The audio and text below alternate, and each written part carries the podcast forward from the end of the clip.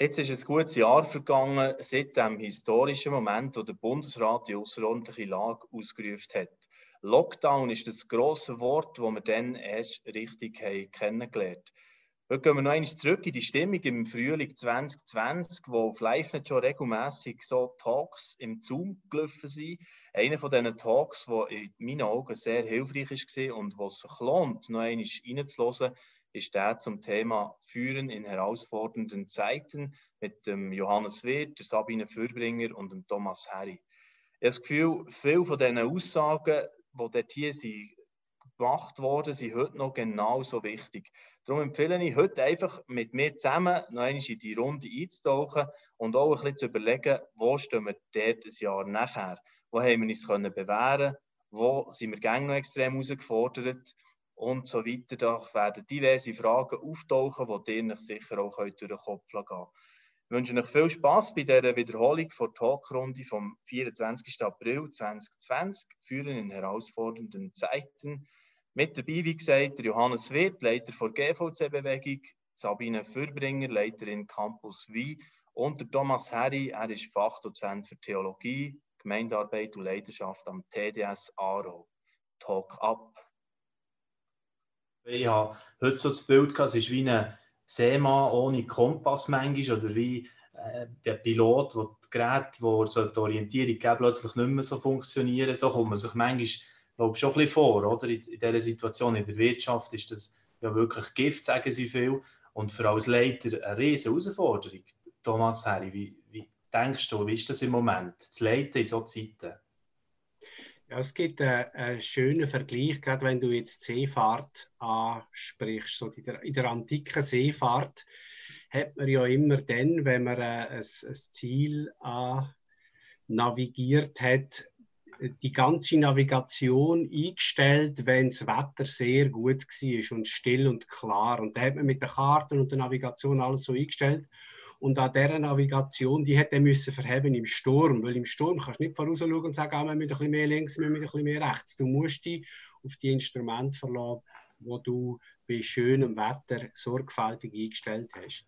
Äh, und das zeigt mir ein bisschen, wir können, in diesen Seiten ist das da, wo da ist. Und das können wir reinbringen. Da, wo wir uns angeeignet haben, vielleicht in vielen stillen Momenten, in Momenten, wo wir mittelmäßig herausgefordert sind, was wir dort gelernt haben, vielleicht auch von Fehlern aus der Vergangenheit gelernt haben, das ist eigentlich ein Stückchen Schatz, wo wir jetzt mhm. haben. Plus dass ich glaube, dass Gott uns auch ein paar Ideen jetzt gibt, wo wir vielleicht auch nur dank dem Sturm draufkommen. Also es ist immer so beides. Wir leben vom Vorrat, wo Gott über die letzten Jahre in unser Leben hineingelegt hat, an Erkenntnis, an Festigkeit, an Reife vielleicht auch. Und wir leben von dem, wo Gott dann noch darauf aufgibt, wo man sich gar nicht darauf vorbereiten kann. Ähm, Sabine Fürbringer, du hast auch schon im Vorgespräch gesagt, ja, eigentlich merkt man da auch, dass Frauen ein Kapital haben, oder? Also solche, von, vor allem, also nicht alle Frauen, aber auch die, speziell, die Mütter sind, die Kinder haben, grossgezogen oder noch dran sind, die, die müssen sich eigentlich solche Eigenschaften sowieso aneignen. Habe ich, habe ich die richtig verstanden, oder? So in die Richtung. Ja. Genau. Ja, also ich glaube, das Frauenleben hat nur schon biologisch, sogar egal ob man Kinder hat oder nicht, aber das bringt einfach so viel Veränderungen mit sich im, im Lauf von, von diesen 70, 80, 90 Jahren, wo wir da auf dieser Welt sind. Plus, wenn eine Frau noch tatsächlich Mutter würde werden und, und die ganze Umstellung muss machen, Frauen müssen sich eigentlich immer wieder auf komplett neue Lebenssituationen einstellen. Und durch das, glaube sehr flexibel oder werden durch das auch sehr flexibel und anpassungsfähig. Und mir ist, mir ist etwas in den Sinn gekommen. Heute ist ein, ein besonderer Tag. Heute vor vier Jahren ist meine Mutter gestorben. Und darum habe ich heute Morgen an sie, ist mir das in den Sinn gekommen und ich habe über sie nachgedacht nochmal. Und so, was, was ist denn die Hinterlassenschaft aus dem Frauenleben, das sie gelebt hat? Und mir ist so das Bild in den Sinn gekommen, dass sie durch ihr Leben geschwommen ist wie ein Fisch der Strom durch. Und dann gibt es manchmal so die Stromschwelle.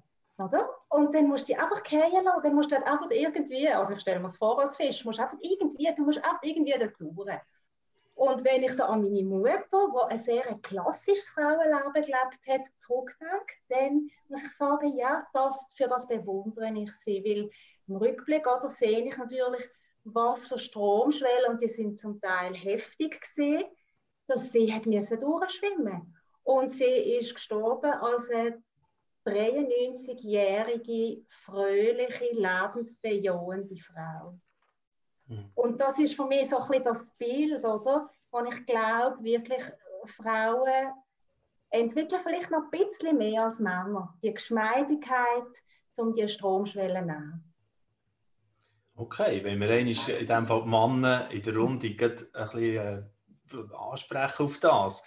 Ähm, Im Moment hat es wirklich so viele Schwellen, wenn wir das Bild weiterziehen wollen, wo, wo, wo man durch muss und nicht recht weiss, wie würdet ihr das sehen? Ist das für ein bisschen männlich oder weiblich? Da können, also als Leitungsperson, glaube das ist, können wir auch kurz ein bisschen erwähnen, aber insgesamt nimmt mich Wunder. Ist das für euch auch etwas, was vielleicht normaler ist? Wir haben es nicht gerne, aber es, es gehört halt wie ganz normal dazu zum äh, Leben von einer Leitungsperson. Thomas Harry. Ja, ich glaube auch, dass es wie eine Art, äh, man muss es bejahen, wenn man leitet, dass man äh, dann, auch gerade so in Zeiten, wo man meint, so, jetzt haben wir das Wichtigste geklärt oder jetzt sind wir ein bisschen konsolidiert oder so, äh, dass das äh, eine Illusion ist, dass das so bleibt. Es kommen immer unerwartete Ereignisse und Leute, die ausfallen oder eben so gesellschaftliche Ereignisse, die uns wieder aus dieser Routine reißt. Und das ist ja typisch Gott. Er, er reißt Menschen aus der Routine auch darum, weil er sie will, dass sie von ihm abhängig bleiben. Und darum hilft mir jetzt auch gerade so, so für mich persönlich in der jetzigen Zeit zu sagen, auch in diesen Themen, wo ich oder wo eine Organisation schon länger unterwegs ist, ist es gut, jetzt zu denken wie ein Start-up. Also die Start-up-Unternehmen, die haben diesen Modus ja in sich. Wir wissen noch nicht, ob es klappt. Wir müssen ausprobieren. Es gibt Fehler, die wir machen. Vielleicht müssen wir wieder drei Schritte zurück und dann wieder vier vorwärts. Und ich glaube, die Denke braucht jetzt jeder, anstatt dass man möglichst schnell wieder versucht, das Gemeindeleben zum Beispiel, wie es vor drei Monaten war, wiederherzustellen, ist vielleicht gescheitert zu denken, es geht nicht um wiederherstellen, sondern es geht um nach vorne Klarheit zu finden, was will Gott von uns in dieser Zeit und wie führen wir die Menschen dorthin. Und es heißt für alle Abschied nehmen. Ich glaube, das ist etwas Wichtiges, was wir lernen in dieser Zeit. Wir alle werden und müssen noch mehr, als wir uns jetzt bewusst sind, Abschied nehmen. Ja, Hannes Witt, du bist ja auch einer, der es gewöhnt ist. Also es äh, viel schon Momente gehabt, wo wirklich vor vielleicht einem Berg gestanden bist oder eben riesige Veränderungen. Du hast schon im vorderen Gespräch gesagt, eigentlich hättest du es auf einem Weg noch gern, oder? Weil da können wir wieder viel gestalten. Also ist das, das auch so ein bisschen vielleicht eine Eigenschaft von einem Leiter, dass, dass man sieht, äh, man kann wieder etwas daraus machen aus vielleicht dem Ganzen, was jetzt hier in Bewegung ist gekommen. Ich weiß nicht, ob das die Eigenschaft für jedem Leiter sagt, aber es hilft als Leiter, wenn man die ja. Eigenschaft mhm. Das gehört ganz sicher zu mir. Ich meine, Quellenhof-Stiftung, Präsident, Chile, ich leite vier Kielen verantwortlich. Da gibt es immer einen Ort, wo brennt, oder immer etwas. Jetzt, Konflikt kommen wir später dazu. Äh, habe ich mir so gelernt, damit umzugehen. Aber so unerhoffte Sachen, Herausforderungen, das habe ich immer geliebt. Auch früher im äh, säkularen Beruf. Ich habe es immer geliebt. Also ich bin immer gerne mit dem Fisch geschwommen. Das, dann laufe ich zur Höchstform auf. Oder? Hey, das die anderen auch so? Oder eher nicht? Thomas, hey, äh, du, du schreibst auch von Krisenmomenten, wo hast müssen, ja, schauen, wie finden wir noch einen Rang, oder? oder aus dieser Zeit, wo du äh, Gemeindeleiter bist, zum Beispiel. Ja, äh, hast du das auch so wie der Johannes? Ja, also in, in so schwierigen Situationen habe ich die meisten Fehler gemacht und am meisten gelernt. Und ich sage nicht, ich, bin so besonders erpicht auf, äh, auf das, aber es ist, ist, schon so, das sind die lehrrichtigsten Zeiten, dort formt uns Gott wie sonst nie. Ja, ähm, ja, schon vorher mal erwähnt, habe jetzt das Buch anfangen lesen, bin noch nicht ganz durch. Und dort hier, Thomas, schreibst du auch spannend von einer Geschichte, wo du mal äh, seist, äh, Wanderung machen im Tessin, in den Alpen dort, und äh, hast so ein bisschen eine Beobachtung gemacht, ja, ähm, wo sehr mit Selbstwahrnehmung, Selbstführung in einem gewissen Sinn vielleicht zu tun hat, aber mehr sich selber auch wahrnehmen in der Krise. Kannst du vielleicht selber in deinen Worten das noch ein bisschen ausführen? Was heisst das? Ja, also das, ich glaube, das ist eine von der ganz entscheidenden Eigenschaften von Menschen, die viel mit anderen Menschen zu tun haben. Und das sind ja eben Leiterinnen in einem ganz besonderen Maß. Und ich beobachte das einfach. Ich weiß nicht, ob die anderen das auch so sagen. Vielleicht bin ich da speziell sensibel drauf, dass ich immer wieder die Geschichten höre von grossen Krisen und Konflikten. Und oft, wenn man zurückgeht und schaut, warum löst sich das nicht, dann hat es oft mit Leitungspersonen zu tun, die nicht merken, wie sie wirken die nicht merken, wie sie manipulieren zum Beispiel. Oder die nicht merken, dass man sie auf gewisse Sachen nicht ansprechen darf. Dass sie geistlich ausweichen mit frommen äh, Parolen und einfach nicht sich können sagen dass sie noch immer einen blinden Fleck haben und dass sie genauso die Veränderung brauchen, wie sie vielleicht anderen möchten zumuten oder wie sie oft auch darüber predigen. Und das beschäftigt mich sehr. Also sie sind sehr beschäftigt mit dem, mit Visionen und mit dem, was die Organisation hat. Äh, wollen oder was sie wollen damit, aber sie schauen wie nicht bei sich selber hin. Und das ist mir auf dieser Wanderung so bewusst worden, wo ich da in der schönen Landschaft herumgeschaut habe und gemerkt habe, ich stolpere dauernd über, über Wurzelstöcke und über grosse Steine, weil ich nicht bei mir selber auf meinen eigenen Weg schaue. Das ist mir wie ein Bild geworden. Man muss bei sich lernen, hinschauen, wahrnehmen, wo bin ich und was läuft da gerade bei mir ab. Vielleicht auch wahrnehmen, wie reagiere ich denn? Was habe ich für Verhaltensmuster in solchen Momenten, wo ich unter Druck komme? Oder? Das finde ich genau. auch spannend. Ich bin eher der Typ, ich weiss das, dass ich ein bisschen länger mich zurückziehe, zuerst mal ein bisschen vielleicht nichts sagen und so, wenn mich etwas anfängt stressen und die Frau daheim gehört es dann vielleicht anfangen und der Frust kann also ein bisschen anstauen, das ist eine grosse Herausforderung für mich, dass ich früh genug noch in einem konstruktiven Ton komme und sage, hey, aber jetzt im Fall hier müssen wir mal darüber reden, das, das ist mir nicht mehr wohl. Und da hat es verschiedene so Verhaltensmuster, wo du auch ein bisschen darauf eingehst. Das gehört wahrscheinlich zu diesem Thema, oder Thomas?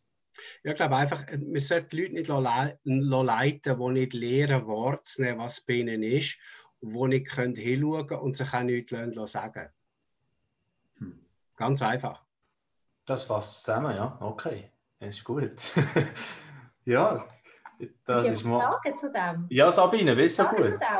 Sehr gerne. Oder, wenn du das so sagst, ja, man sollte einfach das nicht zulassen. Äh, wer denn?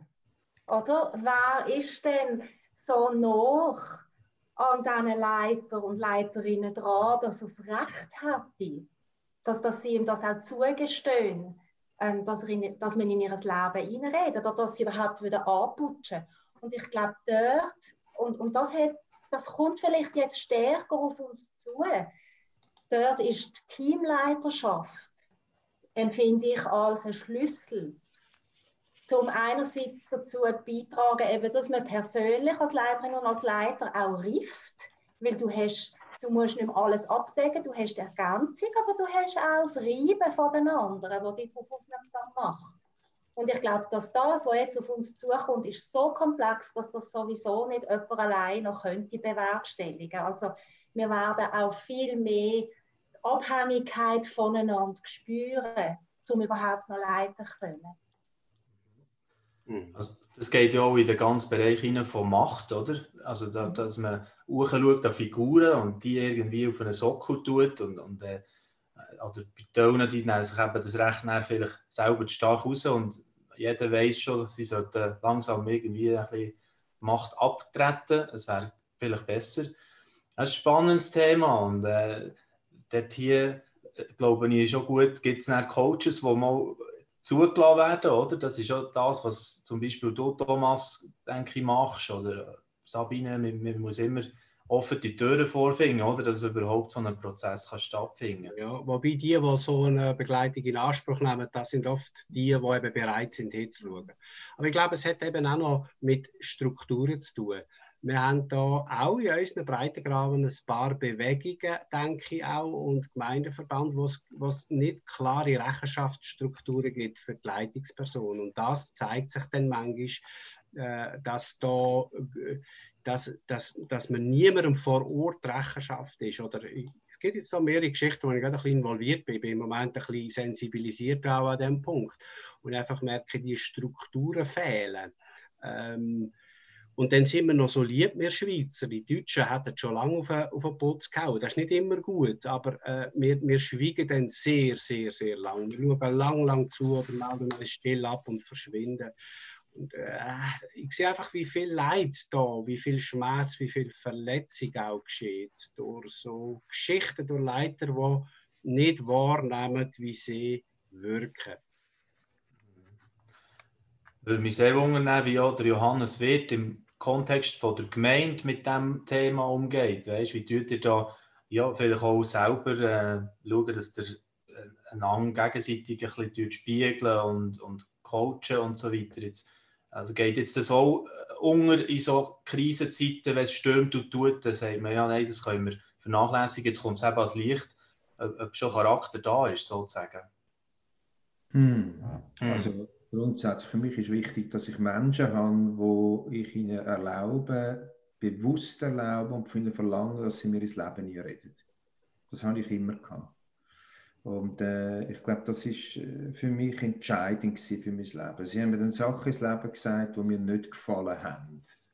Und wo mir aber gut da haben. Das ist für mich das Entscheidende. Und das andere ist sicher, dass ich in der Pionierzeit habe ich auch weniger stark im Team geschafft, aber mit dem Geschäftsführer von der Stiftung zum Beispiel, wir haben ein ganz starkes Leben geredet. Wir können streiten miteinander, wir können Dachles geben, was man findet im Charakter vom anderen.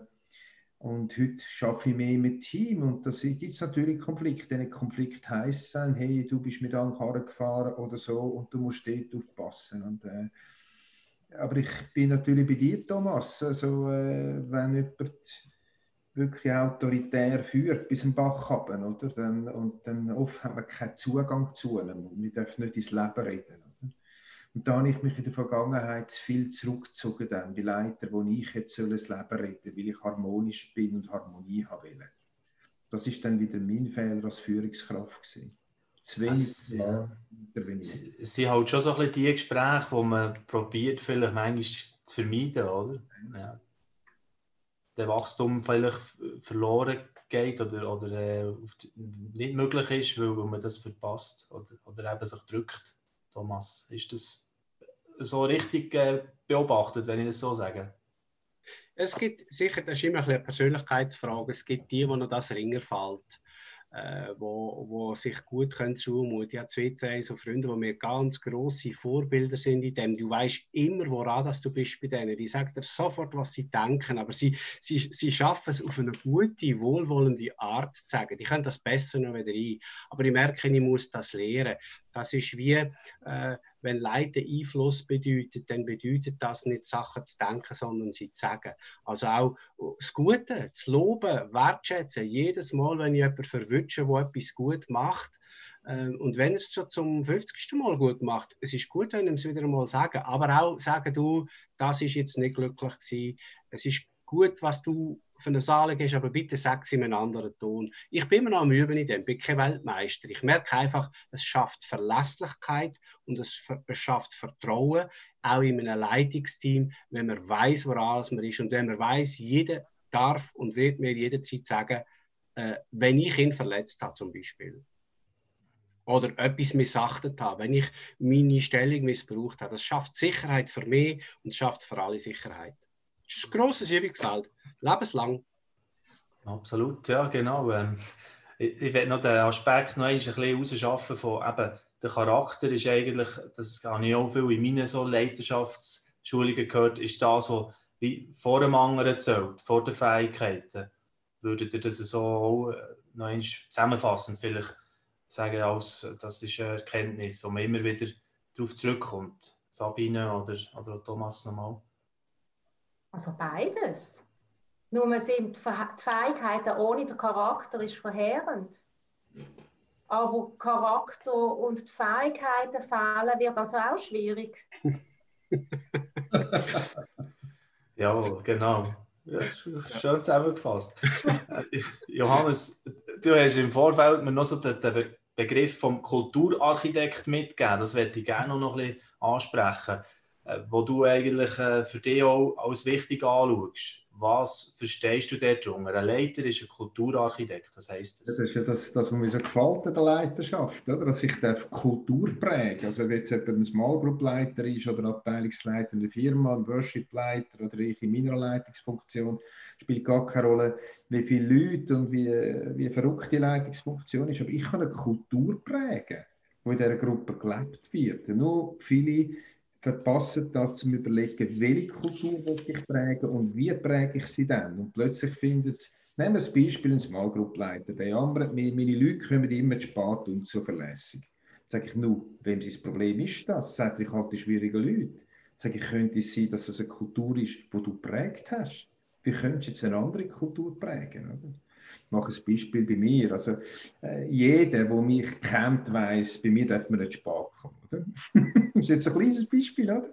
Aber Kultur von der Authentizität, Kultur von der Pünktlichkeit, Kultur vom Dienen. Äh, da gibt es ein paar Kulturen, die mir einfach wichtig sind und die präge ich. Und das macht mir Freude, wenn die Kulturen nachher gelebt sind. Und das gibt viel mehr richtig, aber eine Freiheit für Leute innerhalb von diesen Kulturen selber Verantwortung zu übernehmen. Sehr spannend. Ja, ich glaube, wir tun mal äh, ein bisschen einen neuen Bereich jetzt äh, noch ähm, ansprechen. Weil, ich würde aber trotzdem noch gerne Ah, du hast, ja, hast du noch, ja, super, Sabine, also. Weil ich finde, ich find, das ist ein, ein mega schönes und spannendes Thema. Und gerade jetzt in der Krise zeigt sich ja, ob das, was wir als Kultur etabliert haben, ob das wirklich taugt mhm. oder nicht. Also ich finde, es ist jetzt auch so eine, eine Zeit, wo, wo Sachen führen können und wo man merken, bewährt sich das und haben wir überhaupt das Richtige gesetzt. Mhm. Ich möchte auch einfach ein ganz kleines Beispiel erzählen. Oder? Wir haben bei Campus jetzt haben wir so fünf Werte definiert. Mit dem werden wir beglückt seit, ich würde sagen, zwei Jahren, wird das geschult und kommuniziert und gelebt und gemacht und da, oder? Und jetzt sind wir in der Krise. Und ein von diesen Werten heißt, ich bin für. Also, ich bin, oder? Ich bin positiv. Ich bin zum Beispiel für dich. Du kriegst Vorschussvertrauen. Ähm, ich, ich will das Gute sehen.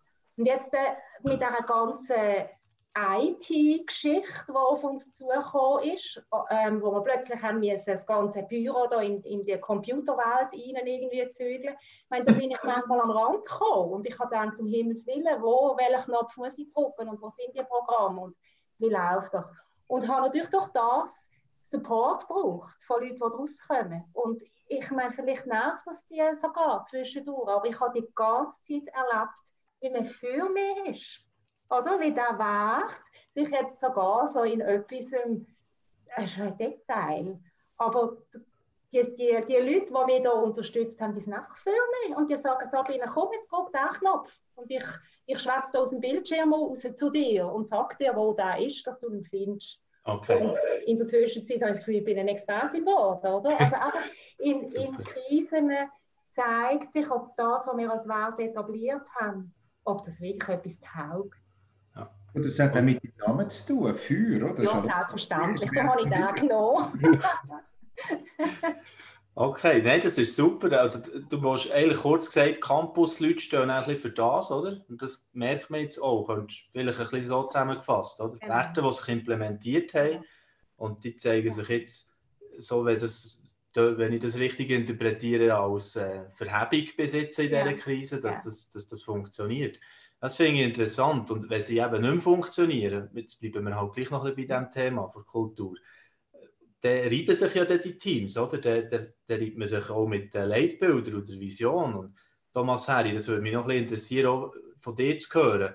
Äh, was kann da noch auf uns zukommen? Oder? Die, die werden auch zum Teil ein bisschen, ja, nicht gering einschlagen, aber einmal dran nehmen, oder? Die, die Leiter. Ja, ja, aber ich glaube, es, es passiert beides. Da, wo man gut etabliert hat und wo wirklich ein bisschen tiefer gegangen ist, also wo wirklich verinnerlicht ist als Wert, das treibt jetzt. Das ist ein schönes Beispiel, wo, wo Sabine sagt. Da glaube ich auch, das ist wie ein verlässlicher Boden. Aber es zeigt sich auch dort, wo man irgendwie, wo Unstimmigkeiten man aus welchen Gründen auch immer nicht hätte können oder nicht hätte wollen, äh, bearbeiten. Also unbereinigt, glaube ich, meldet sich jetzt auch. Äh, mehr und mehr. Ich bin überzeugt, äh, ich habe eine feste Überzeugung, dass es in ein paar Gemeinden alte Geschichten oder auch Organisationen alte Geschichten wieder werden aufkommen und möglicherweise in einer größeren Vehemenz werden aufkommen.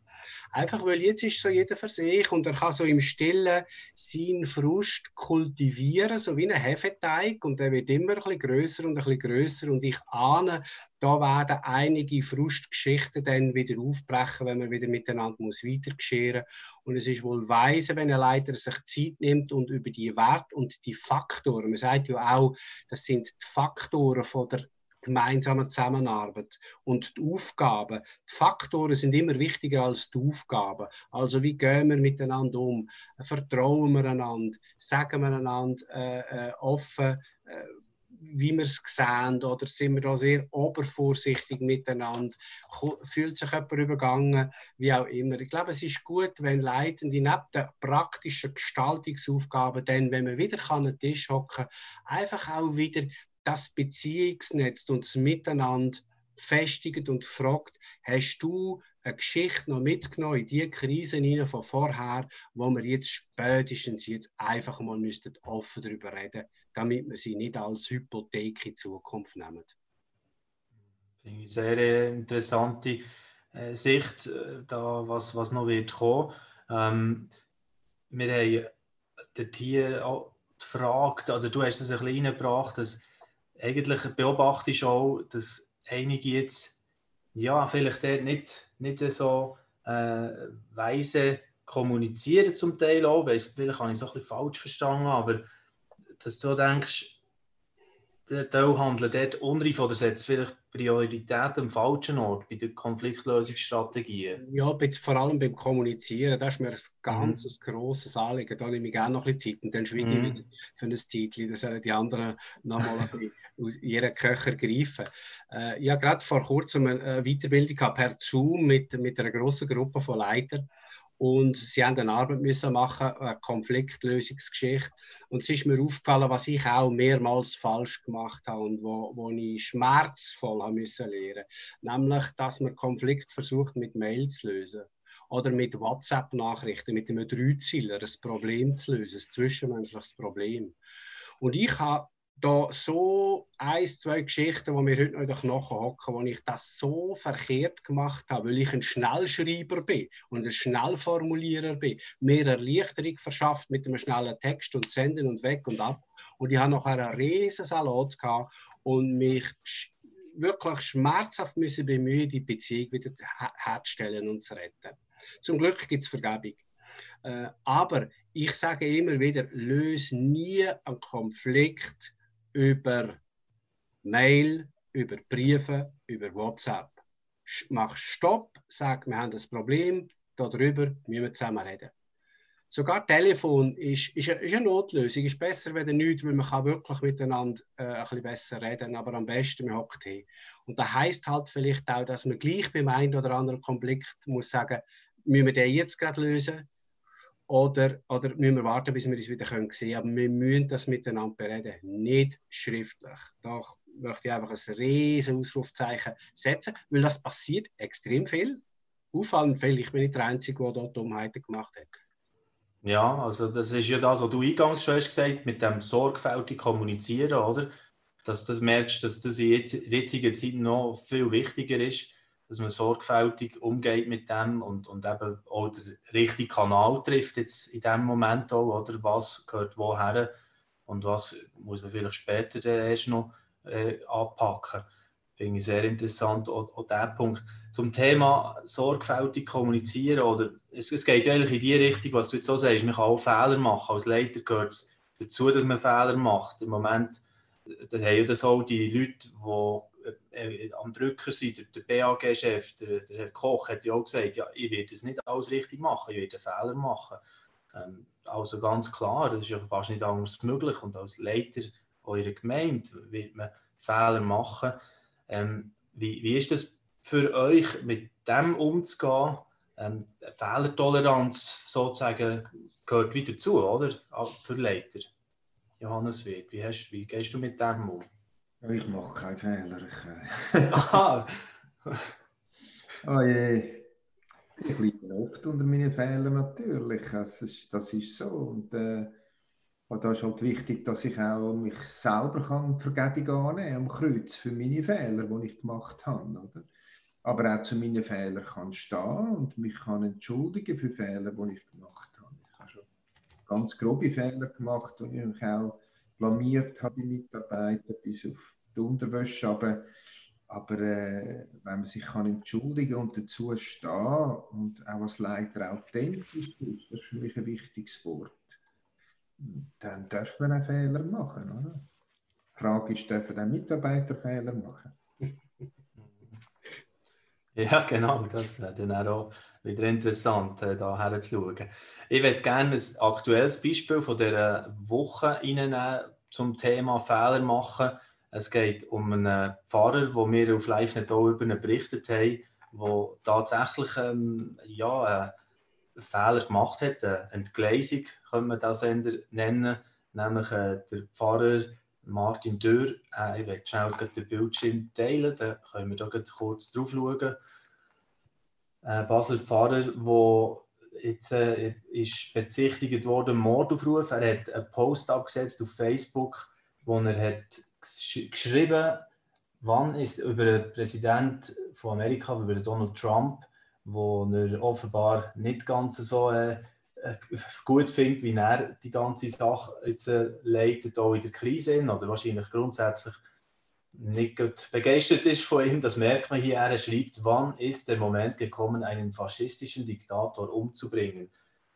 Und das hat er abgesetzt über die sozialen Medien natürlich ist der Shitstorm losgegangen und er, denke ich, äh, also wir haben mit ihm auch Kontakt gehabt. Nachher, er kommt extrem an die Kasse jetzt für das.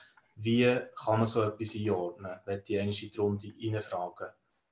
So ein äh, ja, Facebook, äh, so ein Facebook-Post, so eine Wortentgleisung, wie wir sie hier genannt. Sabine Fürbringer, du kennst ihn persönlich, wir wollen ja auch gnädig damit umgehen, aber, aber man merkt hier schon, ähm, eben die Welt ist ja nicht so gnädig mit den Leitern häufig. Also ich kenne ihn persönlich, ich kenne ihn aus meiner Jugendzeit, ich habe keinen Kontakt jetzt direkt zu ihm. Ich, ich kann mir es nicht erklären. Ich kann es wirklich nicht erklären. Das ist, ich glaube wirklich, das muss man abbuchen unter äh, grob fahrlässig. Ähm, er ist für mich wegen dem jetzt nicht ein schlechter Mensch, weil, ihm das, weil, weil er das gemacht hat, aber es ist einfach wirklich inhaltlich jenseits. Oder? Also, ich, ich, ich finde, es geht überhaupt nicht. Aber es zeigt ein bisschen einfach die Wucht von diesen sozialen Medien und wie verheerend das ist, wenn man dort irgendeine Entgleisung oder, postet. Es, es, mhm. vertreibt, es vertreibt überhaupt ganz und gar nicht. Also was ich mich gefragt habe, er ist ja ein Mann, der gewöhnt ist zu kommunizieren. Das hat mich so erstaunt auch. Und wir haben jetzt Facebook nicht erst seit ein paar Monaten, oder? Wir weiss vielleicht am Anfang, ich habe auch meine groben Fehler gemacht und ich merkte, oh, so, so sollte ich nicht mehr kommunizieren. Sonst bin ich dann beschäftigt mit alles glätten und wieder, das geht nicht gut. Ähm, einfach wenn man zu stark vielleicht und offensiv gewisse Sachen immer forciert, dann muss man auch Zeit haben, für in Dialog zu treten mit den Leuten nachher auch. Und das ist mit Zeitaufwand verbunden und emotional sehr, sehr anstrengend. Wenn wir auch noch hören von jemandem oder beiden vielleicht von den Herren in der Runde da, von den Experten, wie seht ihr das, was da hier passiert ist jetzt ich glaube, Thomas, du hast es gar nicht gesehen, direkt gell, in den Medien, aber Johannes, du hast es auch mitverfolgt. Ja, äh, wenn Leitungspersonen Fehler machen, dann versuche ich immer zu fragen zuerst, was kann ich lernen für mich?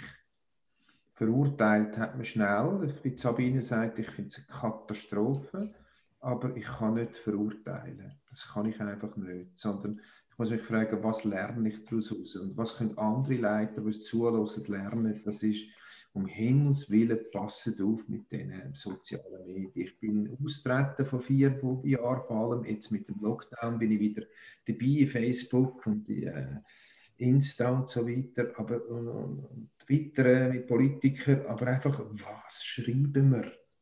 Also das, das ist der Schuss vor den Bug für uns. Da müssen wir lernen und den Rest müssen wir die Hände voll haben. Ich glaube, ja. dass, dass die Geschichte zeigt ja einfach auch das, äh, das Problem, wenn man kommuniziert, ohne dass ein Dialog stattfindet. Also wenn, er, wenn wir in einem Gespräch so eine Äußerung wäre, dann könnte man nachfragen, du, was meinst du, was, was genau ist dein Anliegen? Oder wir können miteinander reden, wir können sagen, hey, das verstehe ich überhaupt nicht, das finde ich jetzt daneben oder so. Aber das findet ja nicht statt, wenn man Posts verschickt. Es gibt keinen Dialog und damit für den Betroffenen auch nicht eine, eine schnelle Art, sich zu korrigieren oder zu präzisieren.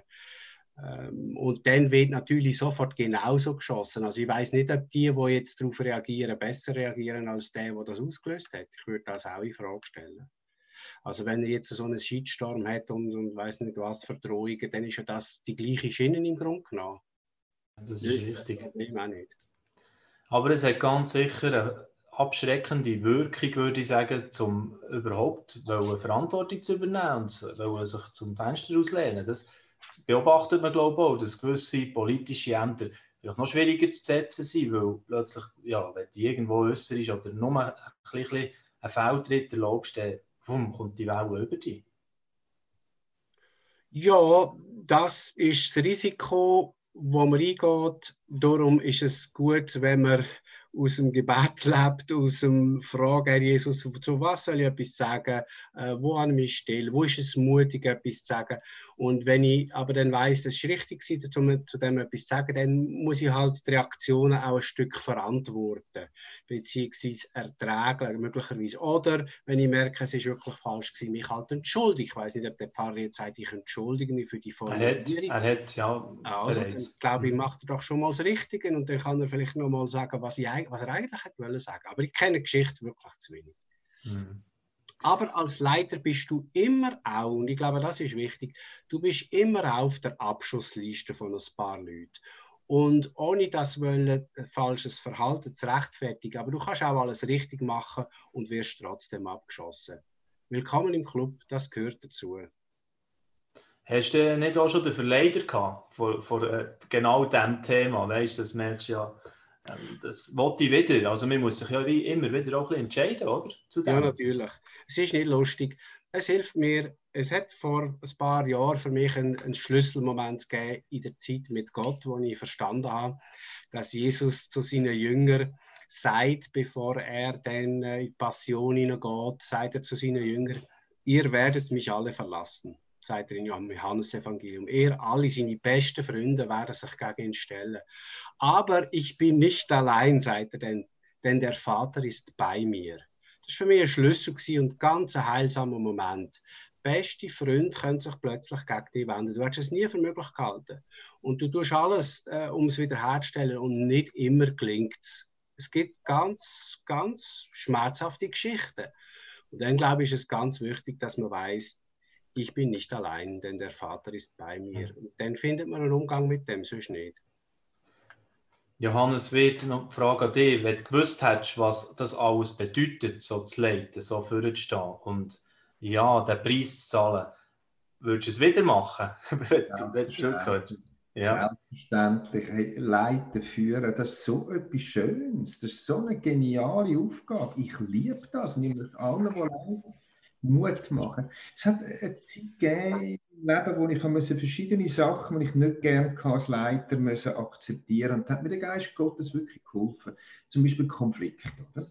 Äh, das ist einfach so angeschissen, oder? Da ist wieder ein Konflikt gekommen und irgendwann sagt eine Stimme in mir rein und ich bin überzeugt, steilig Geist gesagt, weißt du was, das gehört zu dir als Leiter, das ist normal. Seitdem ist es nicht mehr so tragisch. Genau. Oder wo einer gekommen ist und mir gesagt oder wo das Telefon bekommen, eine Mutter ist vertrunken Bodensee von, von drei Kindern weg und, und komischen Todesfall und alles und ich, scheiße, das stinkt mir und so.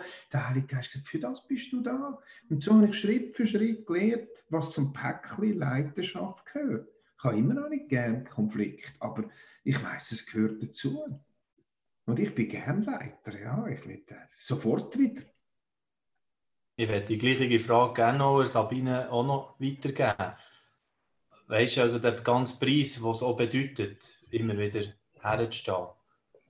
Also mir, mir, geht das, mir geht das ähnlich, oder? Ich glaube, wenn du die Begabung in dir drehst, wenn du die Berufung nicht drin hast, dann willst du das leben. Dann ist, das, das ist in dir drin und dann willst Und für mich war so ein Schlüsselmoment vor ein paar Jahren, wo ich realisiert habe, wo, wo eine neue Aufgabe an mich angekommen ist und ich bin sehr zögerlich und habe nicht so recht gewusst, wollte ich mir das wirklich antun. Und habe wie in dem Moment gemerkt, das ist, das ist Gott, der wo, wo mich einladet, den nächsten Schritt in meiner Leidenschaft auch zu machen. Und dann habe ich so ein bisschen zurückgedacht in meinem Leben und habe gemerkt, Gott ist so treu zu mir all diese Jahre durch. Er ist so treu. Mhm. Und ich habe mich so können auf ihn verlassen. Und jetzt habe ich so das Gefühl, jetzt mutet er mir etwas zu und sagt so ein bisschen, nimmst du es? Mhm. Dann, dann will ich doch treu sein. Genauso wie er zu mir treu ist, möchte ich ihm doch in seine Bitten, die er an mich hat, möchte ich ihm auch treu sein. Und das ist so, wenn es dann einmal wieder ein bisschen groß im Gebälk und, und eng und anstrengend wird, dann denke ich immer, ja, Gott ist treu zu mir und er hat mir das anvertraut, er mir das zugemutet, hat gedacht, ich kann das. Also jetzt bin ich ihm auch treu. Bin ich da drin. Mhm. Aber eben, es, be es bedeutet ein, ein anderes Leben. Thomas, du hast schon Luft geholt. Willst ja, genau. noch etwas ergänzen? Ja, genau. Im Grunde, ich möchte auch nicht von was Sabine sagt. Der Ajit Fernando, das ist ein sri lankesischer äh, Christ, hat ein Buch geschrieben mit dem Titel A Call to Joy and Pain. Mhm. Und mit dem Titel sagt eigentlich alles. Das ist eine Leidenschaft. Das ist ein Ruf zu Freude und zu Schmerz. Es wird beides bringen, Freude und Schmerz. Und das muss man einfach bejahen. Und Gott sorgt aber dafür, dass der Schmerz uns nicht, nicht zerstört. Der Paulus beschreibt das super im 2. Korintherbrief, dass er, dem, er sich von dem, was schmerzhaft ist, nicht will zerstören sondern er erfahrt auch in dem in Erneuerung. Und das ist ein grosses Geheimnis, erklärt das jemandem, der das nicht kennt. Das ist ganz schwierig. Aber der Schmerz wird irgendwo zu etwas Kraftvollem. Aber es ist Schmerz. Es ist, das muss man bejahen. Und ist mir auch lange mhm. Zeit schwer gefallen, äh, wirklich zu sagen, das gehört dazu. Es gibt kein schmerzfreies Leiden. Aber auch kein freudloses. Mhm. Es ist intensives Leben, kann man sagen, was man dort drinnen hat. Und äh, im Prinzip ist ja auch das äh, äh, zutreffend, wenn man sagt, das Leben mit, mit Gott, oder? Ist ein Abenteuer, ist intensiver, aber es ist nicht ein Leben ohne Probleme. Das können wir vielleicht dort auch in diese Dimension auch noch weiterziehen, oder? Also das hat uns Gott ja eh nicht versprochen, ob Leiter oder wie stark Leiter auch immer. Aber hier hat es natürlich eine zusätzliche Dimension. Man, man tut sich mehr äh, noch auf würde oder sagt einfach Ja dazu, zu diesen zusätzlichen Aufgaben, die man hat. Ich würde gerne auch noch so zwei Punkte jetzt zum Schluss ansprechen. Das eine ist das, was ich eingangs gesagt habe, die Frage von wegen Schwäche zeigen oder nicht, oder souverän bleiben, oder wie, wie hat du, Johannes hat eigentlich von authentisch sein geredet. Da würde ich gerne jemanden zitieren, auch noch, wo für mich in den ersten Jahren als Leiter auch prägend ist, der Bill Wilson der in New York äh, Arbeit macht, schon seit manchem Jahr jetzt, äh, wo er äh, Sonntagsschule anbietet für Kinder aus der armen Viertel von New York. Er hat gesagt mal, als Leiter müssen Sie den Leuten sagen, dass ihre Füße aus Ton sind, aber ziehen Sie nicht die Schuhe aus, um es ihnen zu zeigen. Leute müssen wissen, dass sie ein Mensch sind und Schmerz empfinden können, aber sie schauen auch zu ihnen auf, um Kraft und Ermutigung zu erhalten besonders die Menschen, die ihnen folgen. Was denkt ihr zu dem? Würdet ihr das unterschreiben? Also? Nein. Nein, das würde ich nicht so unterschreiben. Mhm. Äh, ich will noch auf zum Authentischen kommen. Ich meine, wenn ich, wenn ich die Bibel geschrieben hätte, hätte ich sie nicht so authentisch geschrieben. Hätte ich nicht das geschrieben, wo der Mose gesagt hat, habe ich die geboren? er schießt mich an, bring mich um. Nehemia, Jeremia, all die Leute, oder? Also ein David, seine Verfehlungen und so, das ist ja genau das Gegenteil von dem, was wir jetzt gehört haben. Jetzt müssen wir auch aufpassen, dass wir nicht einfach uns Blut abziehen und wenn es anderen schlecht geht, sagen, ja, mir geht es auch schlecht und wir sind alle und so und da, da, da. Um das geht es nicht. Aber ich kann doch zu meinen Fehlern stehen, zu meinen Schwierigkeiten auch stehen. Wenn ich es im richtigen Maß mache, tut das Menschen ermutigen und gibt ihnen Zugang zum Leiten, dass sie sich auch öffnen können. Merci vielmals, Johannes. Es finde ich spannend, dass wir da mal äh, einen Widerspruch haben, oder? Von, bei den Leitern. Das ist ja super. Wie sehen es die anderen zu diesem Thema? Ich sehe es ähnlich. Ich, ich glaube, authentisch sein heisst, alles, was ich sage, das ist echt. Ich erzähle nicht einen, wo nicht, wo, was nicht übereinstimmt mit dem, was in mir innen ist. Und gleichzeitig heisst das aber nicht, dass alles, was in mir innen ist, immer mhm. offengelegt muss werden. Also es, es kommt sehr auf den Rahmen drauf an und nicht nur wegen den Zuhörern, schon auch wegen denen, aber auch wegen mir selber. Weil ich mich ja unglaublich verletzlich mache, je nachdem, was ich rausgebe. Also so mit dieser Authentizität, ja, unbedingt. Alles andere ist ähm, schal und, und, und leer und hohl. Mhm. Aber es, es gibt wie unterschiedliche Settings, wo Offenheit in einem unterschiedlichen Maß hinpasst. Aber selbstverständlich darf eine Leitungsperson in einer Krise auch sagen, ich weiß auch nicht wie. Und ich habe auch Respekt. Aber zu dem kann ich mich durchringen, zu dem kann ich mich entschließen und im Gottvertrauen machen wir das jetzt. Also so ein bisschen daran Es braucht jemanden, der wieder Orientierung gibt, oder? Und, und sonst geht es ja dem Schluss gar nicht mehr weiter. Äh, Thomas, hast du noch etwas ergänzen oder ist das für dich bereits so? Ja, ich glaube, das Wichtigste ist gesagt. Ich würde jetzt gerne mit dem Bill Wilson über das äh, diskutieren, was er meint, die Schuhe nicht abzuziehen, was er genau damit meint. Mir gefällt das jüdische Bild, äh, das jüdische Sprichwort, wo ein Rabbi sagt, du hast als Lehrer, als Leiter, als jemand, der Menschen führt, als Herd, hast du einen Mantel mit zwei Taschen. Und in der einen Tasche hast du Staub und in der anderen hast du Gold. Und du musst den Menschen beides geben. Du musst ihnen deine Menschlichkeit und Schwachheit und Gebrochen und Vergänglichkeit hier und dort zumuten, vor allem dann, wenn sie aus dieser Messias machen. Und du musst ihnen aber auch das Gold geben, was dir gegeben ist als Leitungsbegabung an Klarheit und Weisheit und Orientierung.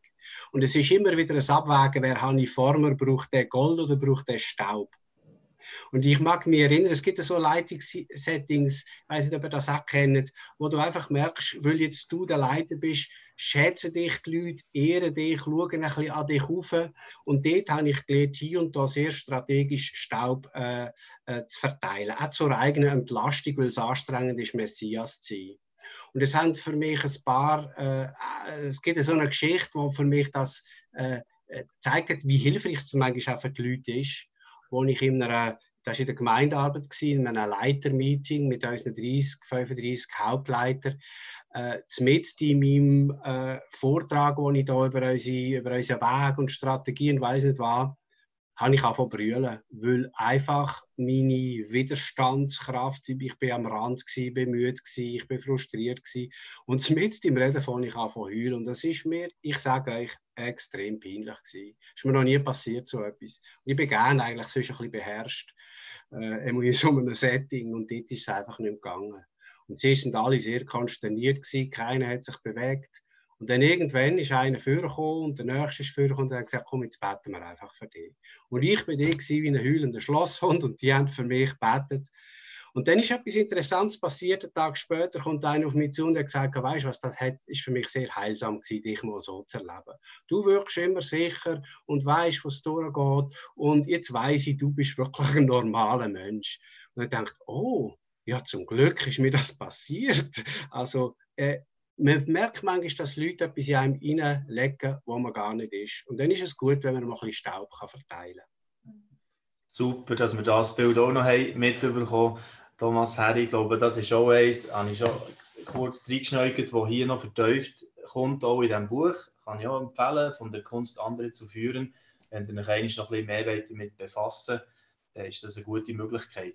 Ich stelle nur noch eine letzte Frage und bitte euch wirklich auch kurz zu antworten, vielleicht in zwei, drei Sätzen. Das ist eigentlich ein bisschen etwas anderes zu unseren Talks. Jetzt haben wir uns gerne recht Zeit genommen. Aber mir würde auch noch wundern, einfach zum Schluss, was denkt ihr, welche Eigenschaften müssen Führungskräfte von morgen mitbringen? Das, das könnte ganz das Konzentrat, was ist wirklich das, was wichtig ist.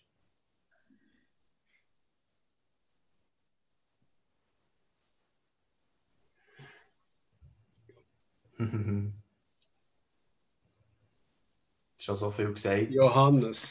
wir, da gehen wir noch im Alter nachher. Wir korrigieren dann. ja, soll ich jetzt die eierlegende Wollmilchsau beschreiben, oder was? ah, nein, ja, ist schön. Ich finde, es braucht eine Portion Demut. Und es braucht eine Portion Mut und eine Portion authentisches Leben. Dann braucht es Werkzeuge dazu und Bereitschaft, sich unter andere Leiterschaft auch darunter zu geben. Nicht nur Coaching, sondern sich auch unter Leiterschaft und der Führung von anderen Menschen zu geben. Das wäre so ein Päckchen, das ich gerne würde sehen. Sehr schön. Merci vielmals. Wer ist ready noch von den anderen beiden? Müssen wir das Geburtsdatum abgleichen. Ja. Sag mir doch zuerst, Sabine. Äh, ich glaube, äh, eine Flexibilität, die aber nicht, nicht äh, äh, ein rasches Reagieren irgend auf, auf Veränderungen ist, sondern ein organisches Verständnis von dem, was jetzt hier passiert. Also so ein Schritt für Schritt wachstümlich mit dem, was jetzt hier passiert, in, in dieser Gesellschaft, in dieser Veränderung, wo wir drin sind, wie einfach ein Schritt unter anderem flexibel zu gehen. Mhm. Merci Und gute. Kommunikationsfähigkeit. Danke, Sabine. Der schwierigste Part immer, wenn man noch am Schluss kommt, gell, Thomas? Das ist super, also das sind so gute Sachen. Wir sollten zusammen ein Buch schreiben. Ja, schon wieder. Ich würde es noch ergänzen mit durch tiefe Prozess bereit sein zu gehen. Also die Bereitschaft bei sich selber, wer leidet, mutet Menschen tiefe fundamentale Prozess zu.